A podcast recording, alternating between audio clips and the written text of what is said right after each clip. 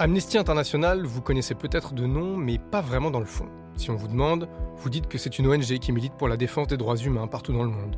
Mais est-ce que vous savez comment elle se bat? Pour quelle cause? Avec qui? Est-ce que vous connaissez les histoires humaines et les vies défendues derrière le logo jaune à la petite bougie entourée de fils barbelés? Moins sûr.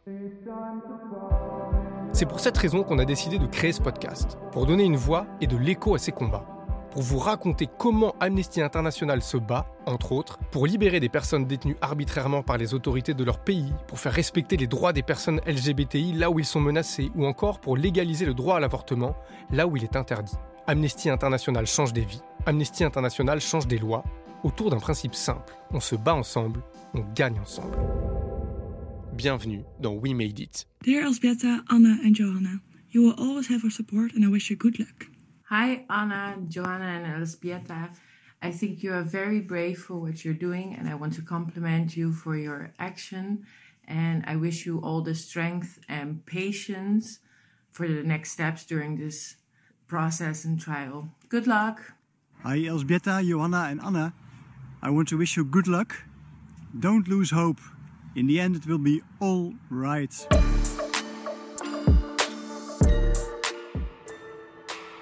Épisode 2 L'arc-en-ciel n'est pas une offense.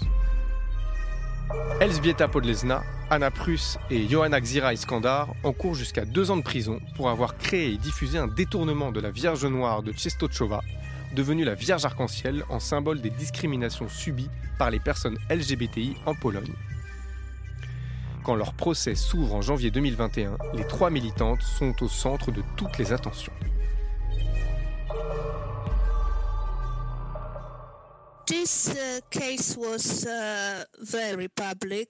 L'affaire a été très médiatisée. Nous avons aussi essayé d'informer le plus de personnes et de médias possibles, ainsi que des observateurs en dehors de la Pologne lorsque c'était retransmis en ligne. C'est plus sûr lorsque cela se passe devant les yeux de milliers de personnes.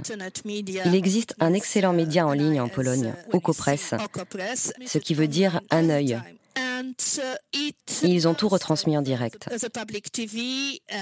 Il y a eu beaucoup d'observateurs et la plupart des médias privés polonais, disons non affiliés au gouvernement, l'ont couvert. Mais nous savions aussi que la télévision publique et la télévision, les radios et les journaux catholiques racontent exactement l'inverse. Pour ma part, ce que je voulais, c'était me concentrer sur le positif parce que c'était vraiment très fatigant. Et je ne voulais pas m'arrêter sur les résultats et les commentaires négatifs. Je voulais garder uniquement les choses positives qui nous apportaient du soutien. Avant la tenue du procès, la mobilisation s'organise chez Amnesty International, notamment au sein de la section néerlandaise qui sera très active tout au long de la procédure. Jane Callis, militante d'Amnesty International Pays-Bas, s'est largement investie dans la campagne de mobilisation en faveur des trois femmes. Entre l'annonce du procès et le début du jugement, huit équipes de campagne s'organisent. Huit équipes dans huit villes différentes ont mis en place de nombreuses campagnes de mobilisation. Un des principaux dispositifs était un QR code vers une pétition en ligne. Uh, Ce QR code apparaissait sur des affiches distribuées et placardées un peu partout dans toutes ces villes. L'affiche représentait la Vierge Marie avec un halo arc-en-ciel.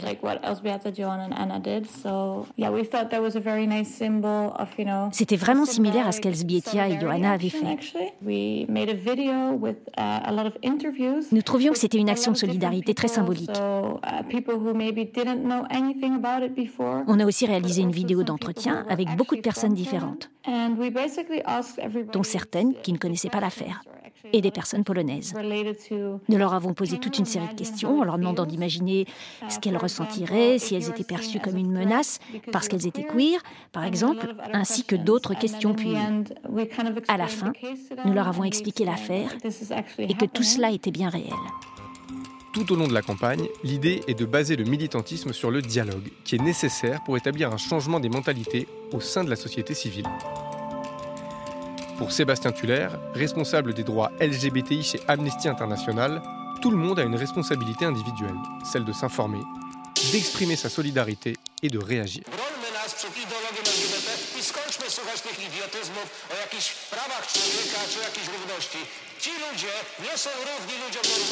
Réagir quand des propos homophobes ou transphobes sont tenus autour de nous. Et c'est ce qui s'est aussi passé en Pologne, ce qui se passe euh, beaucoup. Et peut-être qu'on n'en parle pas assez, mais il y avait euh, sur les réseaux sociaux notamment un hashtag qui est né en Pologne et qui était euh, hashtag je suis LGBT et hashtag je soutiens les personnes LGBT pour justement montrer que toutes les personnes en Pologne ne participent pas à cette rhétorique et cette propagande de déshumanisation et qu'il y a aussi des personnes qui sont complètement solidaires des droits des personnes LGBTI. Et c'est ce genre de contre-discours qu'on a besoin, c'est ça qui fait changer les mentalités au quotidien auprès de vos amis, auprès de votre famille. C'est ces discussions qu'il faut avoir quand on a des incompréhensions sur euh, ce qu'est être une personne LGBTI. Et encore une fois, c'est normal aujourd'hui, même si c'est un peu triste, mais c'est normal que des personnes soient peu informées sur les questions LGBTI, vu les attaques contre euh, la presse, contre euh, si on ne parle pas de ces questions-là, on ne peut pas, d'une part, le reprocher aux gens, mais aujourd'hui, on n'a quand même jamais eu autant accès à l'information. Donc voilà, les gens peuvent se mobiliser, peuvent s'informer et peuvent ensuite devenir de véritables alliés. Il ne suffit pas de ne pas être homophobe ou de ne pas être transphobe. Il faut vraiment euh, s'engager à lutter contre l'homophobie euh, et la transphobie. Cet engagement se manifeste durant toute la préparation du procès. Elsbieta, Anna et Johanna reçoivent un soutien grandissant en provenance des quatre coins de la planète grâce à une communauté très active sur les réseaux sociaux. Esbietia, Johanna et Anna ont également partagé la campagne sur leur profil, sur leurs réseaux sociaux. Bien sûr, il y a toujours quelques individus qui ne sont pas d'accord ou qui laissent des commentaires négatifs, mais la majorité des personnes, je dirais 95%, ont été très positives. Les gens étaient d'accord avec cette cause. That the harassment is continuing for you, for Joanna and for Anna. I wish you all the strength. Keep on fighting. Hold on. You're not alone. We are with you. Nous avons été très touchés par ce mouvement de soutien et de solidarité. Nous avons reçu des marques de solidarité du monde entier. Il y a eu une très bonne couverture médiatique. Ça nous a confortés dans l'idée qu'on faisait ce qu'il fallait et que les gens et le monde avaient compris ce que nous voulions faire, quelle était la raison et le but de cette action? Nous sommes encore très reconnaissantes de l'ampleur du soutien reçu. La Vierge arc-en-ciel devient une icône virale, reprise partout et portée par le slogan L'arc-en-ciel n'est pas une offense. Aujourd'hui, elle est devenue un symbole régulièrement arboré dans les manifestations.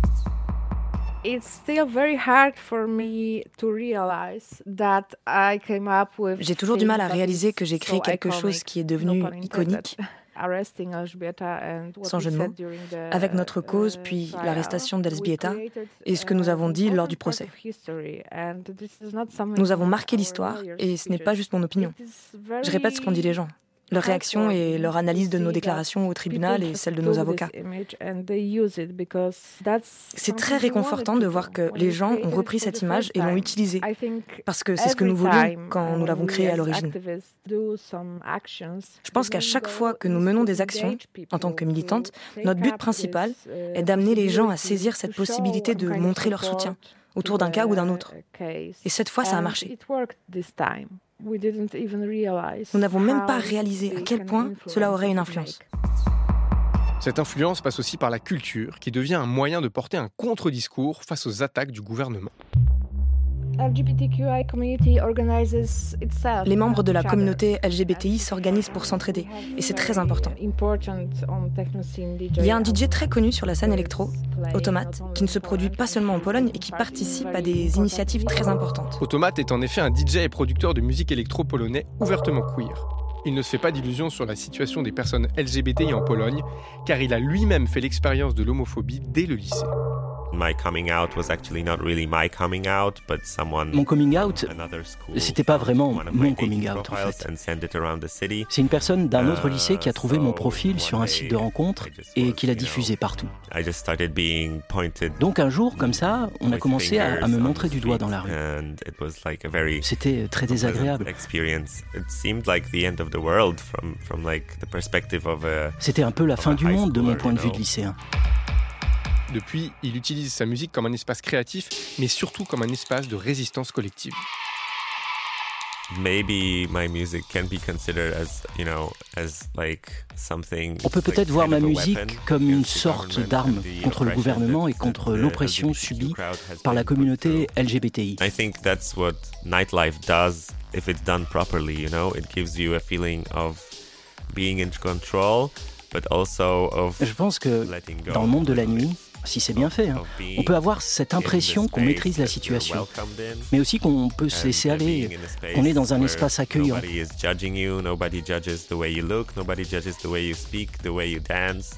Personne ne juge notre apparence, notre manière de parler, de danser de bouger.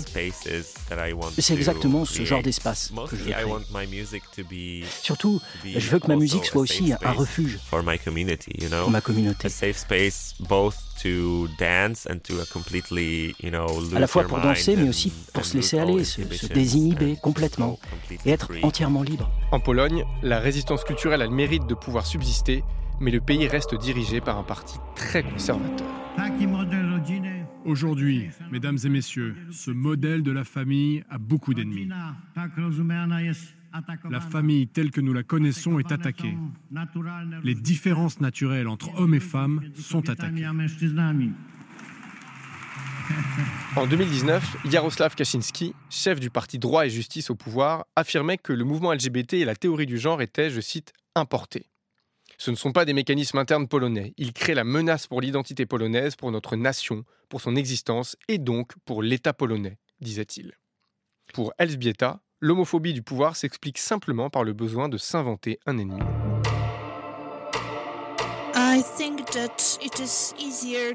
Je pense que c'est plus facile de contrôler un groupe de personnes plus ou moins uniformes. Il y a une forme d'homogénéité et c'est plus facile de contrôler des personnes qui ont peur de ce qui est nouveau, différent et présenté comme dangereux. Donc à mon avis, la tactique de nos dirigeants politiques consiste à créer un sentiment de danger et à chercher un bouc émissaire, quelqu'un qu'on peut accuser et attaquer, et focaliser l'attention de l'opinion sur des problèmes sans lien avec le programme du gouvernement. C'est ce que font les pouvoirs autocratiques. Ils trouvent un ennemi extérieur en dehors de la partie homogène de la société, puis ils accusent cette personne, disent qu'elle veut détruire nos existences paisibles et qu'il faut s'en méfier, s'en débarrasser. Le procès des trois militantes des droits des personnes LGBTI s'ouvre donc dans un climat d'homophobie grandissant. À la barre, Anna prend la parole pour expliquer les origines de la Vierge arc-en-ciel en lisant cette déclaration. J'aimerais revenir sur un rapport préparé dans le cadre d'une campagne contre l'homophobie sur la situation des personnes LGBTI en Pologne en 2015-2016. Je vais parler des personnes interrogées âgées de moins de 18 ans. Selon ce rapport, 69,4% des adolescents interrogés avaient des pensées suicidaires dues aux traitements subis en lien avec leur orientation sexuelle ou leur identité de genre. 49,6% des personnes interrogées montrait des signes de dépression, une maladie touchant 5% de la population générale. Dans la communauté LGBTI, elle concerne 28,4% des personnes. Il faut que ça se sache. 70% des enfants et des adolescents voulaient mettre fin à leur vie. 75% ne trouvaient aucune forme d'acceptation dans le cadre familial ou scolaire même auprès des enseignants. 70% des enfants et des adolescents ne voulaient plus vivre, ne veulent plus vivre. Ils ne savent pas vers qui se tourner pour obtenir de l'aide et très souvent, ils n'en obtiennent pas. Le suicide est la deuxième cause de décès parmi les enfants et les adolescents en Pologne, en tête des pays européens. Les enfants polonais ne peuvent pas compter sur le soutien de l'État. Au contraire, ils se heurtent souvent à la violence institutionnelle. Selon un rapport de l'organisation Civic Networks, en moyenne, pour être admis en urgence dans un établissement psychiatrique, il faut compter 12 jours. Entendez-moi bien, on parle ici des cas urgents. L'État n'a apporté aucun soutien à Dominique qui a mis fin à ses jours le 30 juin 2015. L'aide est arrivée trop tard pour Casper, qui s'est suicidé le 27 septembre 2017. Lorsque Victor, un adolescent transgenre, a été admis à l'hôpital psychiatrique après avoir tenté de s'égorger, on l'a renvoyé chez lui. Le 17 avril 2019, moins de deux semaines avant notre arrivée à Plock, Victor s'est jeté devant un métro à Varsovie. Je dis tout cela pour vous expliquer l'origine de la Madone arc-en-ciel. Pendant que les témoignages se succèdent à la barre, du côté d'Amnesty International Pays-Bas, on essaye de rassembler le plus d'éléments possible pour faire pencher la décision du juge en faveur du droit à l'égalité. C'est ce que raconte Jane, la militante néerlandaise. Um, Nous avons aussi adressé un courrier au procureur de l'affaire d'Elsbietia, Johanna et Anna. Uh, uh, Ce courrier avait été signé par de nombreuses personnalités catholiques des Pays-Bas qui dénonçaient le procès contre ces trois femmes.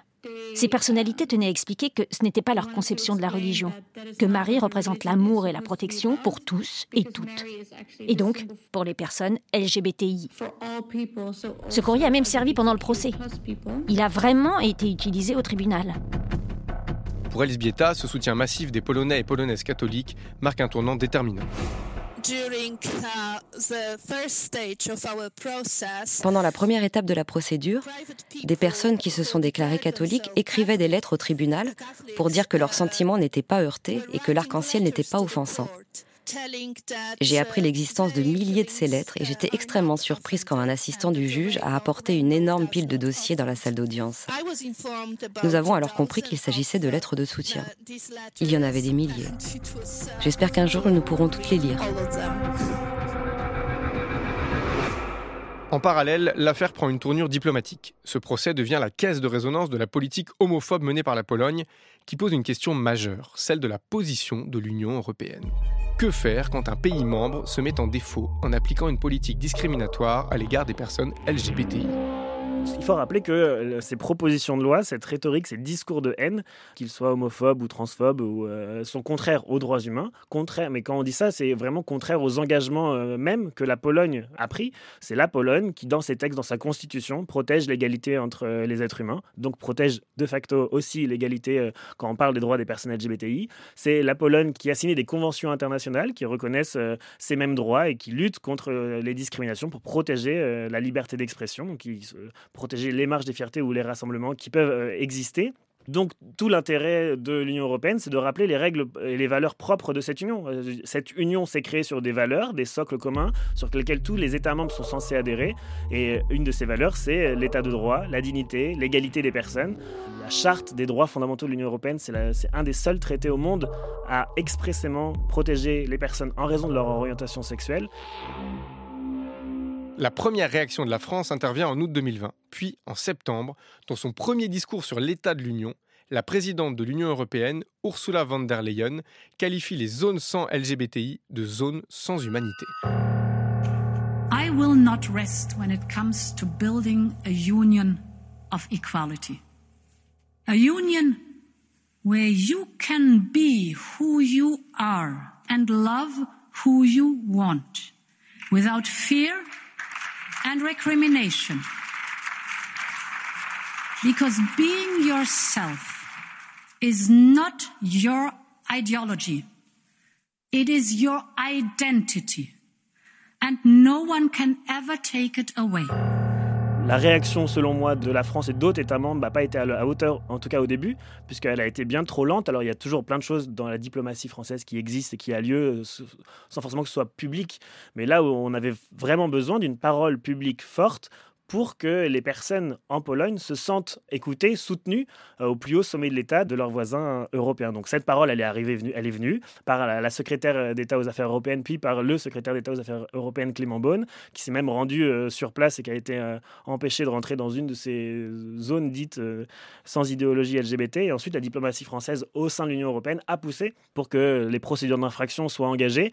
Mais encore une fois, on a perdu du temps. Même si elles sont arrivées tard, les pressions de l'Union européenne ont quand même porté leurs fruits. Les subventions sont coupées, les villes européennes refusent les demandes de jumelage et 4 régions polonaises sur 5 finissent par rejeter les résolutions sur les zones sans LGBTI qu'elles avaient votées. Pour Amnesty International Pays-Bas, le procès d'Elsbieta, Anna et Johanna est aussi l'occasion de pousser cette mobilisation diplomatique. Pour clôturer la campagne, nous sommes allés à l'ambassade polonaise pour remettre la pétition avec toutes les signatures recueillies. Il y en avait près de 45 000, ce qui est beaucoup. À l'heure des réseaux sociaux, les pétitions peuvent sembler dérisoires, mais le cas d'Elsbieta, Anna et Johanna prouve qu'elles restent un moyen efficace de changer les choses. Au-delà de l'action elle-même, c'est aussi ce qu'elles disent de ceux qui les signent qui rendent les pétitions nécessaires.